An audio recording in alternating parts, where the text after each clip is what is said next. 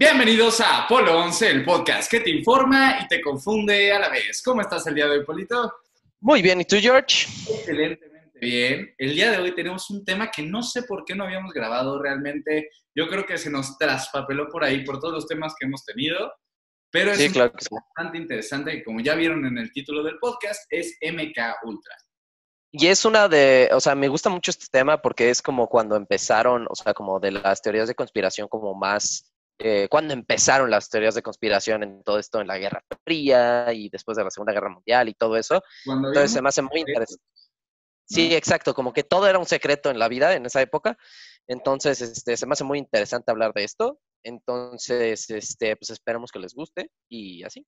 Exacto, y les recordamos que obviamente como están viendo o si nos están oyendo en Spotify, este, pues nosotros estamos por vía Zoom haciendo todo esto del podcast, porque obviamente pues no nos podemos ver y menos pues cada semana para estar grabando y así. Entonces... Exactamente. y pues les pedimos una disculpa eh, específicamente a los que nos escuchan en solo audio, porque en solo audio probablemente esto se escucha horrible, pero pues es lo que hay ahorita con todo esto del COVID-19. Pero nos hemos escuchado peor, Polito, entonces no importa. Sí. Este, bueno, entonces, ¿comencemos? Comencemos. Comencemos. Comencemos.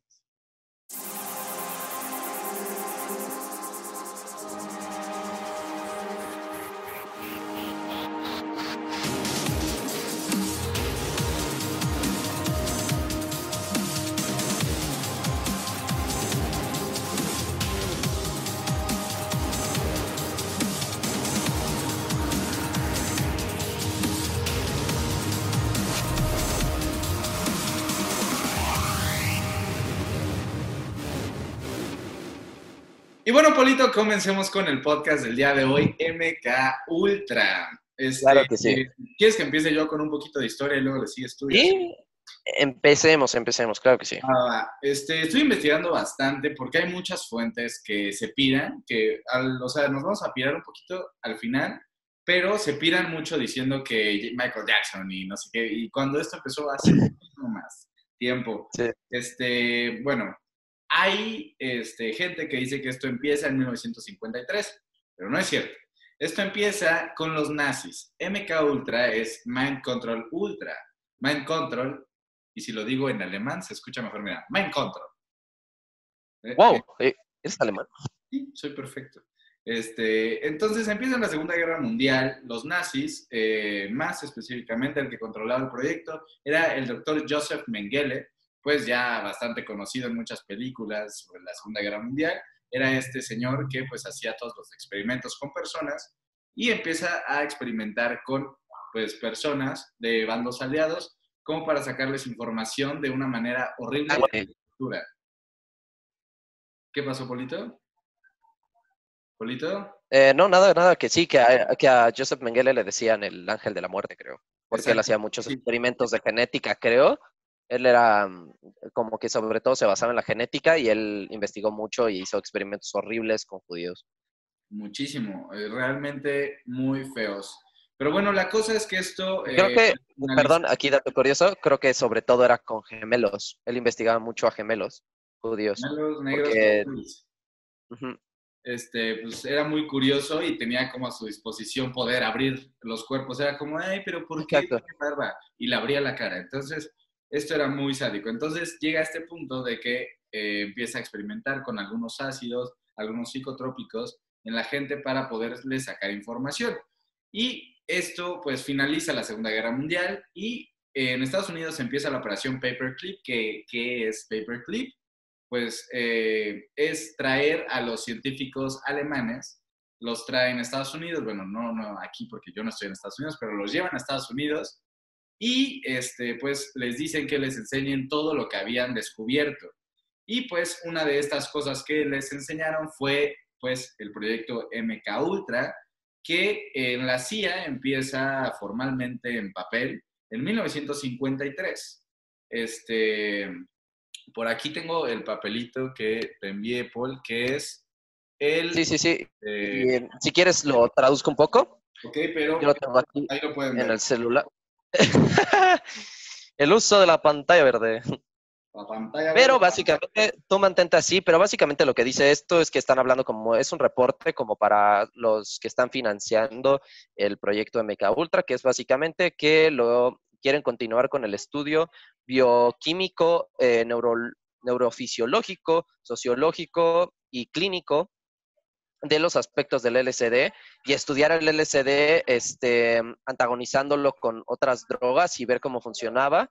Y este, pues básicamente básicamente es eso, y después dicen como otras cosas sobre el financiamiento, de que el 39.500 dólares para, este, para algo en específico, y después 790. Pero el chiste es que esto es en el 1954, este artículo, para este reporte. Y la fecha. Ah, no, 53. Esto iba a acabar el 54, sorry. Aquí está la fecha, bueno, aquí nos alcanza a ver. Sí, septiembre, septiembre 11, ahí dice. Exacto, sí. Eh, de hecho, cuando escribieron esto, o sea, están hablando de septiembre, pero es en junio, muy arriba dice la fecha de cuando escribieron esto y es en junio, este, junio qué? Junio 12, algo así, hasta arriba. Arriba a la derecha, por ahí dice. De 1953. 9, 9 de junio del 1953. Pero aquí, dato curioso, este artículo fue el primero que se enseñó que esto estaba pasando realmente, pero realmente esto en Estados Unidos este, se inició en la década del 1950, o sea, específicamente en 1950, o si, oficialmente sancionada el 53, hasta, y no fue hasta el 1964 cuando empezaron a reducir eh, paulatinamente sus actividades, reduciéndolas aún más hasta el 1967, y realmente ya cuando para, para todo el proceso del MK Ultra, está hasta el 73. Exactamente, y podemos ver este, algo muy, pues, como que va esto en la película de, este, de la naranja mecánica, es como una imagen, la cual, este, pues, pues era como control mental totalmente e intentaban como, o sea, se dieron cuenta que al principio era para sacar información, pero después era como que podían llegar a controlar literal, a generar recuerdos, a borrar recuerdos, literal era muy específico lo que podían hacer y muy inhumano, realmente es algo ilegal, algo que los derechos humanos está súper en contra, poder pues controlar todo eso. Sí, de hecho, para que lo entiendan un poquito mejor de qué es lo que hacían, es si alguien aquí vio alguna vez eh, Juegos del Hambre, en las últimas películas hay como una escena donde se supone que le cambian los recuerdos. Te trabaste un poquito, Paul.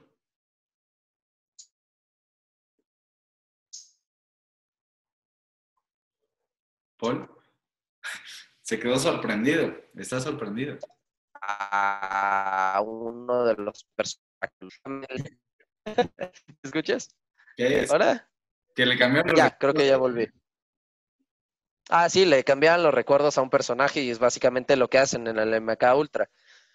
Pero sí, como decía Jorge al principio, era solamente una herramienta de tortura y este mm, para sacar información de la CIA y se dieron cuenta que con LSD, pues que fueron los 50, que fue el auge de las este, drogas sintéticas, porque el LSD fue cuando, o sea, no sé si ubican que los hippies se suponían que siempre estaban drogados y así. De hecho, hay una teoría de conspiración de que los hippies eran realmente un montón de jóvenes activistas. ¿Eh? Está bien fuerte eso porque, este, perdón por interrumpirte, la cosa del MK Ultra es que se supone que acaba en el 73, ¿ok? Pero en los 50, 50 y algo, casi llegando a los 60, ponle 57, este, se dan cuenta que el LSD es una manera muy, pues como buena para controlar a las masas, para poderlas tener como tranquilas y en su pedo, o sea, como que las meten en su mente, como una... Sí, de hecho... Como si tu mente... O sea, eso, bueno... Y no, no fue tanto, Ajá, perdón, eh, no fue tanto en los 50, fue entre los 50 y los 60 que surgió el movimiento hippie, pero realmente no era un movimiento tal cual hippie. Por eso, espera. Era más... se, dan cuenta, se dan cuenta de todo esto que ahorita vas a contar y les dan LSD y por eso fue como el boom del LSD en los 60. Y ahora sí, lo que ibas a decir. Ah, lo que iba a decir es que justamente en toda esa época fue cuando se dieron los mayores movimientos estudiantiles de la época, donde pues obviamente aquí en México se dio movimiento estudiantil, se dio en Europa y en Estados Unidos, pero en Estados Unidos en específico, no sé si han visto todas estas representaciones de los hippies, de que siempre estaban drogados y yo alucinando y así, es que no era realmente eso. Hay una teoría de que realmente el gobierno de los Estados Unidos, en vez de matarlos a todos y así y cosas feas, lo que hicieron es darles drogas, LSD, y lo que hicieron fue apaciguar el movimiento estudiantil con drogas, se supone, ¿no? Entonces, por eso es que ahora vemos de esa manera a los hippies, ¿no? Porque eran, realmente en su momento eran estudiantes que querían una mejor vida y estaban como haciendo revoluciones, básicamente, ¿no? Exactamente. Este, eh, el LSD, eh, voy a decir algunos efectos que tiene, es aumento del ritmo cardíaco, la presión sanguínea este, aumenta igual, la frecuencia respiratoria también aumenta, la temperatura corporal, insomnio, inapetencia, temblores y sudoración, problemas mentales que incluyen ansiedad, depresión y esquizofrenia. Pero los buenos eran como que, este, pues, materializados, pensamientos y cosas de este estilo, bastante locas. Y de hecho, aquí dato curioso, el MK Ultra mucha gente lo asocia solamente con el LSD. Pero no solamente usaban LSD para generar estos cambios de mente y para manipular la mente de una persona a tu voluntad. También eran otros productos químicos, eh, la hipnosis, la privación sensorial, o sea, básicamente que te metan en un cuarto sin luz, sin nada, sin, o sea, literal nada, solo una cama y maybe. Eh, el aislamiento, que es lo que estoy diciendo justamente, eh, diversas formas de tortura, y abusos verbales y sexuales. Es todo esto lo utilizaba a cambiar la mentalidad de una persona. Obviamente, pues, güey, o sea, si estás en esto. Y ahora, en los 80 se dice esto ya es más rumor, ya no es oficial, porque todo, entre el 53 y el 73, todo es oficial. Es oficial y se admitió el gobierno de los Estados Unidos. Dijeron, sí, sorry, lo hice, ya voy a parar. Y se tardan como 10 años en pararle, ¿no? Pero pararon. Exactamente, en el 63 dicen que lo van a parar y lo paran hasta el 73. La cosa es que se dice que en los 80 siguieron con estos experimentos, pero que eran experimentos ya más, no hacia el, bueno, sí seguían siendo como de control mental, pero era más como para el estudio de cómo funcionaba el cerebro. Entonces, lo que hacían, y ahorita vas a entender la referencia, era este, como cabinas de agua, te ponían un como respirador, te daban LSD y entonces te dejaban flotar en el, en el agua durante horas y horas y horas y al mismo tiempo estudiaban lo que pasaba en tu cerebro. ¿Y a qué te suena esto, Poli? Obviamente esto me suena, eh, me suena Stranger Things, gran serie, mejor serie. este, y básicamente esta serie, de hecho, toma muchos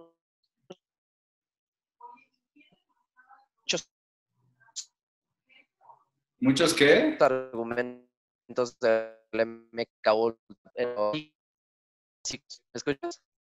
Sí, sí, sí. ¿Me escuchas, George? Sí. Ya está un poco Ok, que básicamente Eleven tiene poderes psíquicos y así, y esto, eh, spoiler alert, este, pues básicamente esto en la segunda temporada descubren que su mamá fue una víctima de todos estos experimentos como MK Ultra y lo que hicieron es que cuando ella estaba embarazada tuvo un alto concentrado como de alucinógenos en su cuerpo y que por eso Eleven sale como con estos poderes psíquicos y que puede ver a distancia y que tiene poderes como telequinéticos y todo esto, ¿no? Y pues básicamente eso fue más en los ochentas, o sea, en los ochentas ya estaban experimentando un poco más por ese lado con poderes psíquicos, de hecho, si ustedes gustan, eh, tenemos un podcast este, sobre poderes mentales y ahí hablamos de cómo la CIA hacía experimentos con gente que decía que ellos tenían poderes y pueden darse una voz porque ahí hablamos como más a profundidad sobre ese sector como de poderes psíquicos sobre el gobierno de los Estados Unidos. Exactamente. Y pues, este, pues sí, mira, yo creo, aquí ya terminamos como de hablar de qué es el MK Ultra. Y ahora vamos a explicar con más desde nuestro punto de vista el por qué pasó todo esto. Y pues yo creo que fue en un punto muy, o sea, si revisamos la historia, eh, siempre que tiene el poder, pues quiere mantenerse en el poder, ¿no? Eso es muy obvio y lo traemos como humanos, es sumamente natural. Es natural, ¿no? Entonces, desde un principio, si nos vamos a las cavernas, así un throwback a las cavernas, este, pues, ¿qué pasaba? Era cuestión de fuerza, era el más fuerte gana y era el que controlaba a, pues, a los demás hombres como de su tribu, pues era el más fuerte era el que se los madreaba, entonces había como peleas entre todos, y el más fuerte ya todos lo respetaban y es lo que hacen los animales hoy en día, pues es el más fuerte es el alfa, entonces eh, de, ahí pasaron a cuando ya eran muchas personas, ya no las podían controlar, nace, eh, o sea, yo me considero una persona religiosa, pero nace una religiosidad muy impuesta, muy como de mandamiento y muy, este, como un nuevo orden mundial en ese entonces, en la Edad Media, cuando imponen la religión. Y entonces la religión era una manera impresionante. yo aquí lo que pienso es, no, no se confundan, lo que estamos diciendo es que en esa época no es que los que gobernaban no creyeran en su religión, todo lo contrario, la manipulación que había era básicamente que ellos se sentían más cercanos a la divinidad, por eso hay ese rumor de que se suponía que la realeza tenía sangre azul, porque eran directos como linaje de Dios, ¿no? Entonces, en ese sentido, la manipulación social, digo, hasta ellos se manipulaban a sí mismos al creer la religión y al decir yo tengo el control, yo soy divino, yo soy eh, el heredero de, bueno, el linaje de Dios y por eso tengo más poder sobre ustedes.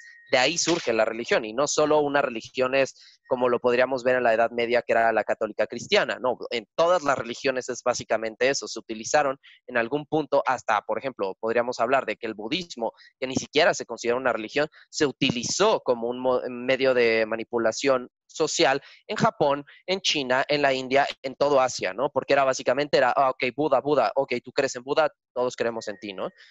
Y de hecho, en Japón, por mucho tiempo, hasta la revolución industrial, era todavía un linaje de, religiones, o sea, era que realmente eran como eh, los elegidos de Dios y eran niños, adolescentes que, los que gobernaban Japón en esa época, ¿no? Y después pasamos a, o sea, todo esto pues fue de 1800 para atrás, en 1800 podemos ver cómo la iglesia seguía poniendo este, su mano en todo, en toda cuestión política. Después pasamos a 1900. En 1900, ¿qué pasa? La gente se empieza a conflictuar más y empieza a dejar de lado esta parte religiosa. Todavía está muy fuerte, pero tiene, al, o sea, como que el Estado se empieza a dividir un poco de la iglesia. Entonces hay gente que es más contra el Estado o eh, a pro del Estado o Digo, pues, es que obviamente pues, todo esto cambió yo que sobre todo con la, o sea, esta parte como de ya decir, es que no sé si creo en la religión, yo siento que eso empezó sobre todo en la ilustración, con, lo, con las repúblicas, con la democracia, con este, los ilustrados. Entre 1700 y 1800, esos 100 años empiezan a ser mucho de dudar, dudar, dudar, y esto esta parte como de, pues, la filosofía contemporánea, entre muchas comillas, y empieza en 1900, pues, todo este conflicto ya más entre eh, gobierno e iglesia, en, 1800, en 1920, entre el 20 y el 50, pues, están las dos guerras más importantes que ha habido en el mundo. Sí, y obviamente ya ahí la religión se puso como un poquito más en pausa, era más ya completamente político y quien tenía el poder de influencia ya era más una cuestión social política. Por ejemplo, podemos hablar de Hitler, ahí no, él nunca habló de religión tal cual, sino era solamente eh, un medio político. Sí tenía muchas bases religiosas porque obviamente tenía un ideal de los arios, bla, bla, bla, y utilizó muchas este, de religiones antiguas, pero era más algo político, no era pues religioso, ¿no? Entonces aquí es donde podemos ver la primera parte de dónde la política, o sea, cómo ya definitivamente en el mundo se dividió la religión del control social, ¿no? Utilizó totalmente los recursos que, le, que servían a sus antepasados, que servían en la antigüedad, y los utilizó de una manera, o sea, hubo un cambio ahí, los utilizó de forma social, en cuestión de más poder Después, este, pues vemos estas dos guerras entre los 20 y los 40, 50.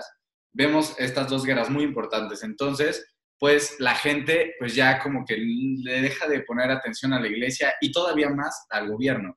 ¿Por qué? Porque es como el gobierno está matando a mis hijos y la iglesia no da una respuesta a todo esto. Entonces, ¿qué pasa? claro. Pues, obviamente el gobierno, que era el que tenía el poder, empieza a buscar maneras de seguir controlando a la población y es cuando surge esto del MK Ultra. Pero obviamente es una manera como de retomar el, el control social, pero en ese momento, justo en la Segunda Guerra Mundial, nace también algo, bueno, se retoma el nacimiento de la imprenta, la imprenta nació mucho antes, pero se retoma la importancia de un cartel, como el tío Sam. Eso es justamente, eso, es justamente a lo eso es justamente a lo que iba y quería comentar, que obviamente en la Segunda Guerra Mundial es cuando vemos que más cambia eso, porque ahora ya no utilizas la religión, sino utilizaron mercadotecnia, utilizaron publicidad, utilizaron manipulación, ya no de religión, sino de ideales. O sea, por ejemplo, te necesitamos a ti. ¿Cómo empezó Estados Unidos e Inglaterra a reclutar? Que la gente estaba tan emocionada por el tipo de publicidad y mercadotecnia que utilizaron en esta guerra, en la primera en específico fue cuando empezó un poquito más esto, que había chavos de, ¿qué te gusta? 15 años. Tú podías entrar a la guerra si tenías, creo que 19 o 18.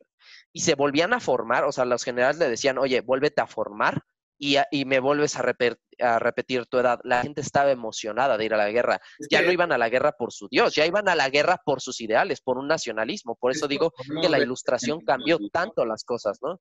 Esto lo, lo podemos ver en la Segunda Guerra Mundial, con todo este avivamiento que daban a los soldados, o sea, ya era, ahí empieza la publicidad durísima, entonces la publicidad en el cine, en todos lados te aparecía hey, los héroes están en guerra, los héroes están en guerra. Entonces, ¿qué pasó con toda esa juventud? Querían ser héroes, querían estar en la guerra. Entonces, empiezan, y esto lo podemos ver muy claro en eh, la primera película del Capitán América, que tal vez no tenga nada que ver, pero tiene mucho que ver. El Capitán América este, estaba muy flaquillo y no lo aceptaban y todos lo bulleaban porque nunca vas a poder ser un soldado. Entonces, en ese entonces tenía mucho el ideal de los soldados son la onda, es, es realmente cómo controlaban a las masas en ese entonces. Después, este, se agarran de la imprenta y de los medios y empieza toda esta, pues desde los 70s, los 80s fue el auge de los medios de comunicación, de que realmente lo que veían, y lo pueden ver con sus papás que vivieron en los 80s, este, lo que veían en la tele era lo cierto. Lo que aquí en México decía Sabludowski era lo que estaba pasando. No había no había... Sí, los, los medios de entretenimiento y, de comunicación ya se volvieron la nueva religión, básicamente. Lo que decía, si en la tele decían, mañana eh, todos no salgan de sus casas como lo están haciendo ahora, nadie hubiera salido. ¿Por qué? Porque era, hey, lo está diciendo el que tengo enfrente. Y entonces eh, fue el surgimiento de muchos programas de televisión famosos, de series, de películas. Ahí como que surgió mucho de este entretenimiento, pues por vía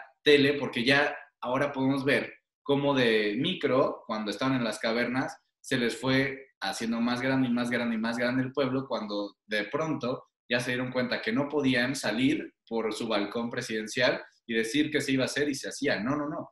Ya tenían que mandar un dispositivo como es un televisor a sus casas para que pudieran o un radio o lo que sea. O la radio también, pero bueno, la radio fue mucho antes, que también tenía el mismo impacto, pero la tele era más impactante porque estabas viendo a la persona decirte qué hacer.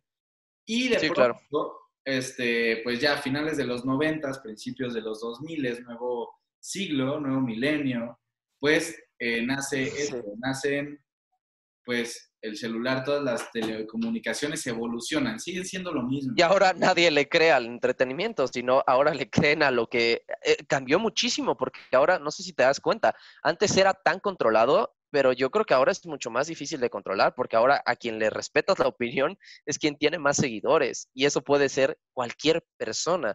Ya no es quien estudió comunicación, ya no es tú vas a un periódico como gobierno y le dices, necesito que digas esto, no, porque maybe alguien grabó lo que no quieres que se sepa y eso va a conseguir un montón de compartir y entonces ya no tienes control. El punto aquí ya es más...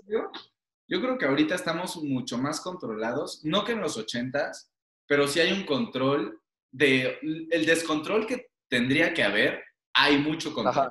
De todas maneras, hay mucho control porque la gran... estoy de acuerdo, porque poner barreras y todo, lo siguen haciendo pero es mucho más complicado, ¿no? Hay una gran población de jóvenes, pero al igual hay una gran población de, pues adultos, adultos mayores, las cuales siguen controladas totalmente por la televisión y por las noticias. claro. Y lo pueden ver con sus tías que comparten cosas de Facebook, que es así de... Los Me va a caer otro meteorito. Cada año cae un meteorito. Ahorita ya cada mes nos va a caer un meteorito. O sea... Y realmente eh, vemos, o sea, ya si lo vemos desde un panorama muy externo, y también ese era el punto de este podcast, que se dieran cuenta de cómo quieren controlar. O sea, yo no estoy en contra de que nos controlen. O sea, una forma de control ahora, lo que le estaba platicando con mi hermano hace un par de días, y estamos hablando de el Blue Beam, que es este nuevo que con la Como teoría de conspiración, sí. Y seguro vamos a hacer un podcast de esto, si realmente lo quieren, coméntenlo aquí y pónganlo en los comentarios o mándenos un Instagram, este, pues, por, por privado, para que lo hagamos, de todas maneras lo vamos a hacer. Pero la cosa aquí es, este, es un tema bastante interesante. La cosa es que está muy loco ahorita. Todo lo que hay es muy loco. Pero un, un ejemplo de control social es, nosotros ya somos un signo de peso, somos un número para el Estado. ¿Por qué? Antes, pues era preocupante porque si todos unían se podía hacer una revolución. Y el día de hoy no, porque están tan segmentados todos los, los públicos, o sea, que no se arma una revolución mundial a otro porque están muy segmentadas las ideologías. Hay, este, no sé, gente que cree en esto y gente que cree en esto y gente que cree en ovnis y gente que cree en tierra plana, pero es muy difícil juntarlos a todos. Entonces, el gobierno como que está, hablo del gobierno por algún tipo de control. Pero lo que le decía es que eh, sigo a muchas personas en Instagram que están poniendo como es que nos quieren controlar con la 5G y nos quieren controlar con la vacuna del COVID. Yo no entiendo la verdad eso. Y realmente, yo no, entiendo eso. Nos quieren controlar y me controlen.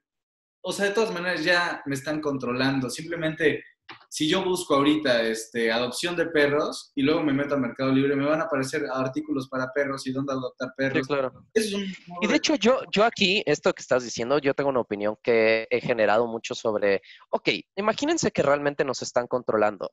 Yo, la verdad, en ese sentido, no estoy en contra, creo que estoy a favor. Y se los voy a explicar por qué.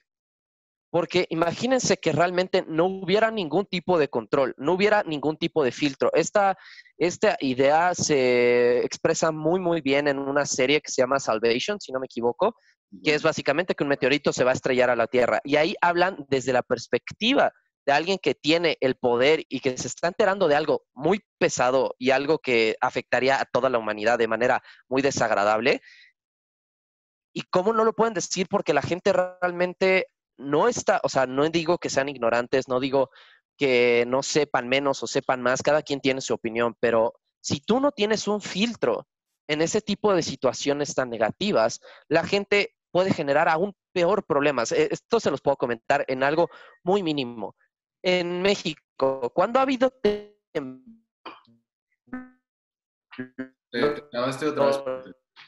¿Cuándo ha habido qué?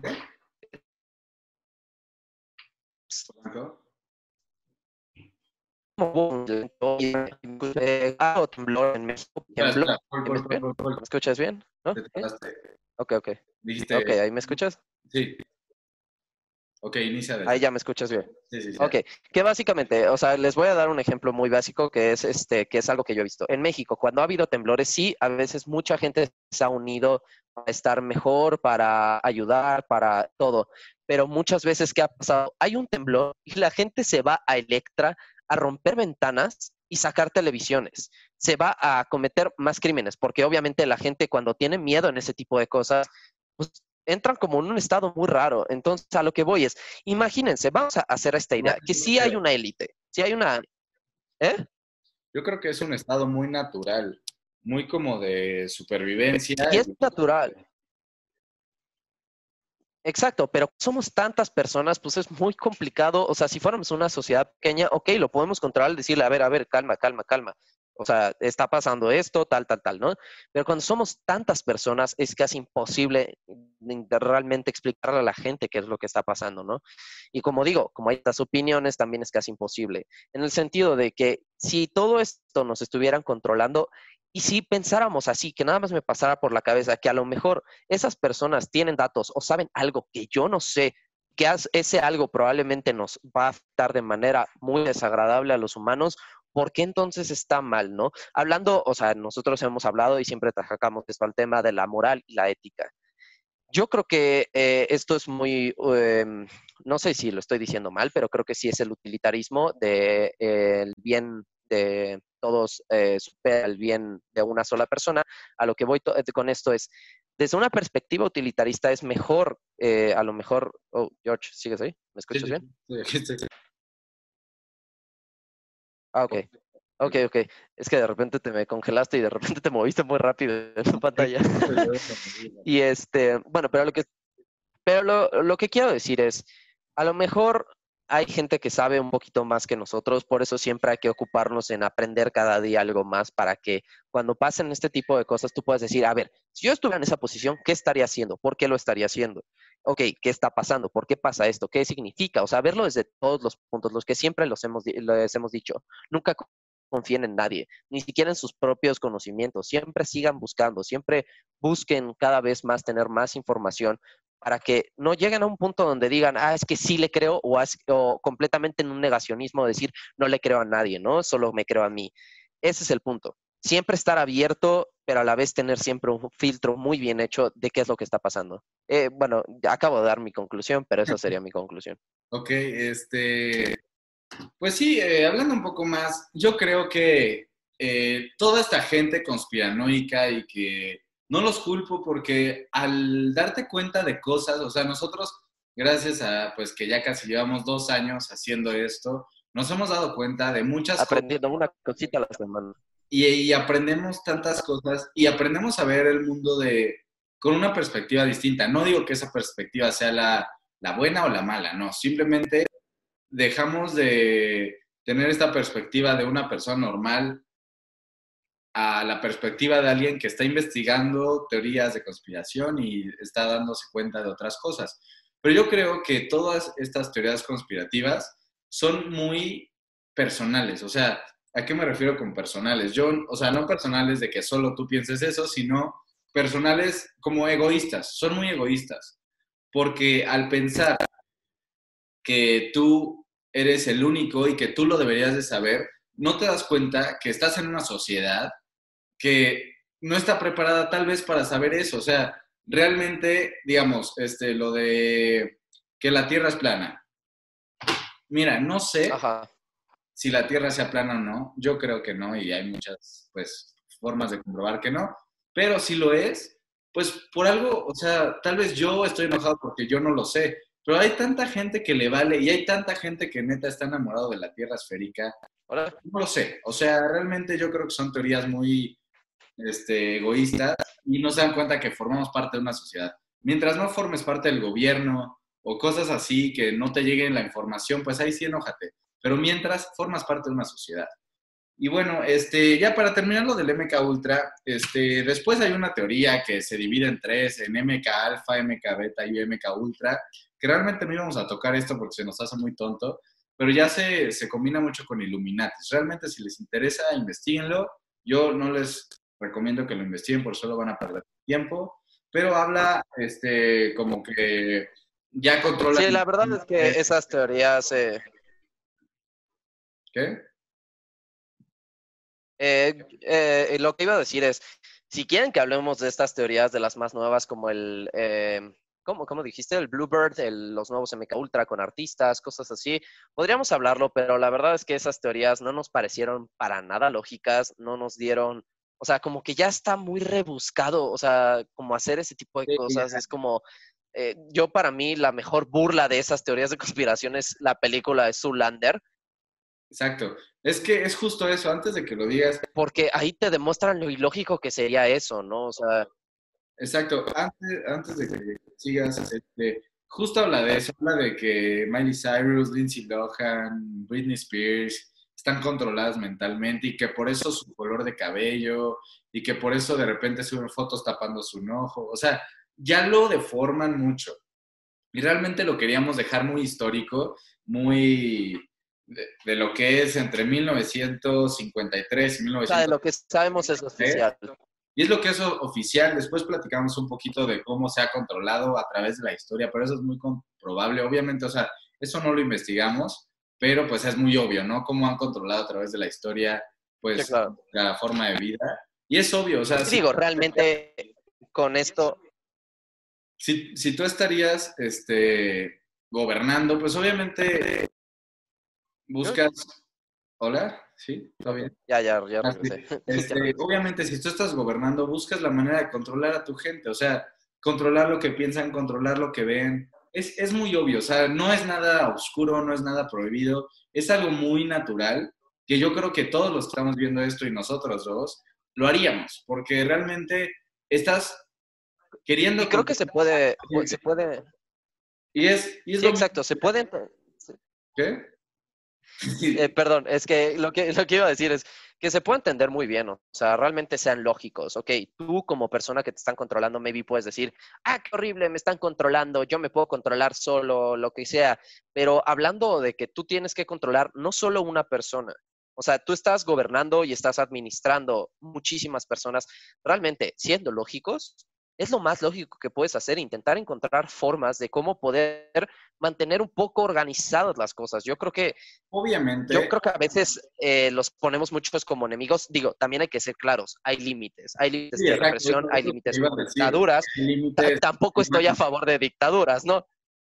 Pero estoy de acuerdo de que si vivimos en, un, en una democracia, en una república, presidentes, bla, bla, bla, y pues de alguna manera este, todo esto es como por decisión de alguna manera del pueblo, tú tienes que entender de que si estuvieras en esa posición, tú también lo harías, porque es algo necesario. Es que lo vemos desde siempre, o sea, como lo dijimos ahorita, desde toda la historia ha habido gente que controla y gente controlada, y formamos tristemente o qué bueno, no lo sé, porque nunca he estado del otro lado, pero formamos de la parte que controlan.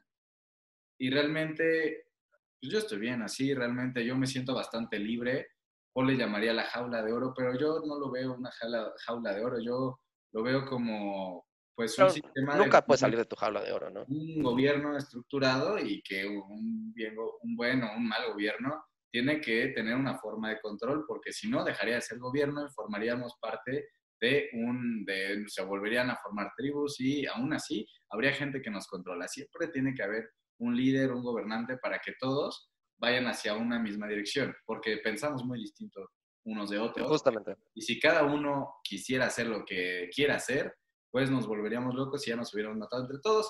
Pero bueno. Esto sería un caos. Este, yo ahí lo dejaría, realmente es, es un gran tema, tiene mucho de qué hablar, pero también tiene mucha locura. Y no me gusta meter locura y desinformación en Apolón. Entonces, si realmente les interesa, lo podemos hablar en uno de los directos. Como ya les dije al principio, hacemos directos eh, los viernes a las nueve y media y estamos viendo si empezamos a hacer los miércoles en Facebook. Entonces, vayan, en Facebook. Vayan a Facebook, arroba apolo11.fm, a seguir, a darle like a nuestra página, porque son muy poquitos, no sé qué está pasando ahí. Vean un poco los momazos. Exacto, Paul, Paul se encarga de esa parte de Facebook, entonces vayan a ver todo lo que comparte. Y pues, este, si hacemos algún tipo de directo en Facebook, les avisamos, pero aún así, recuerden todos los viernes a las nueve y media de la noche, hora Ciudad de México, estamos en directo en YouTube. Entonces, ahora sí, este, les mando un besote. Saludos a todos. No salgan. Estamos en cuarentena. Por algo están diciendo que no salgan. No, justamente estamos hablando de eso. Una, una manera de controlar al pueblo, de controlar que no se enfermen todos a la vez. Por lo tanto, no salgan de sus casas. Exacto. Este, no salgan por este, amor a su familia simplemente. Si no quieres que tu papá se enferme o tu mamá se enferme, no salgas tú. Igualmente dile eso a tus papás. Si no quieres que yo me enferme, pues no salgas, ¿no? Entonces hay que salir lo menos posible, este, siempre con las medidas preventivas, con tapabocas y pueden guantes, desinfectarse y lavarse las manos bastante bien. Y bueno, yo creo que hasta aquí el podcast del y También, sí. Yo nada más quiero agregar dos cositas también. Ahora que estamos en cuarentena, aprovechen para ver todos los capítulos de Apolo 11 y para que pues, vean más de todo lo que hacemos y pues, hablamos muchas veces de este tipo de cosas, así que les puede gustar. Y la segunda es, acuérdense que ya estamos en Patreon, que por 10 dólares se pueden unir a la sociedad secreta de Apolo 11. Vamos a tener un canal de Discord, vamos a tener muchísimas cosas, contenido extra. Entonces, dense una vuelta y este, pues espero que les guste el contenido extra. Exactamente. Este, pues bueno, ahora sí yo creo que es todo por el día de hoy. Espero que les haya gustado. Muchas gracias por estar aquí, por escucharnos.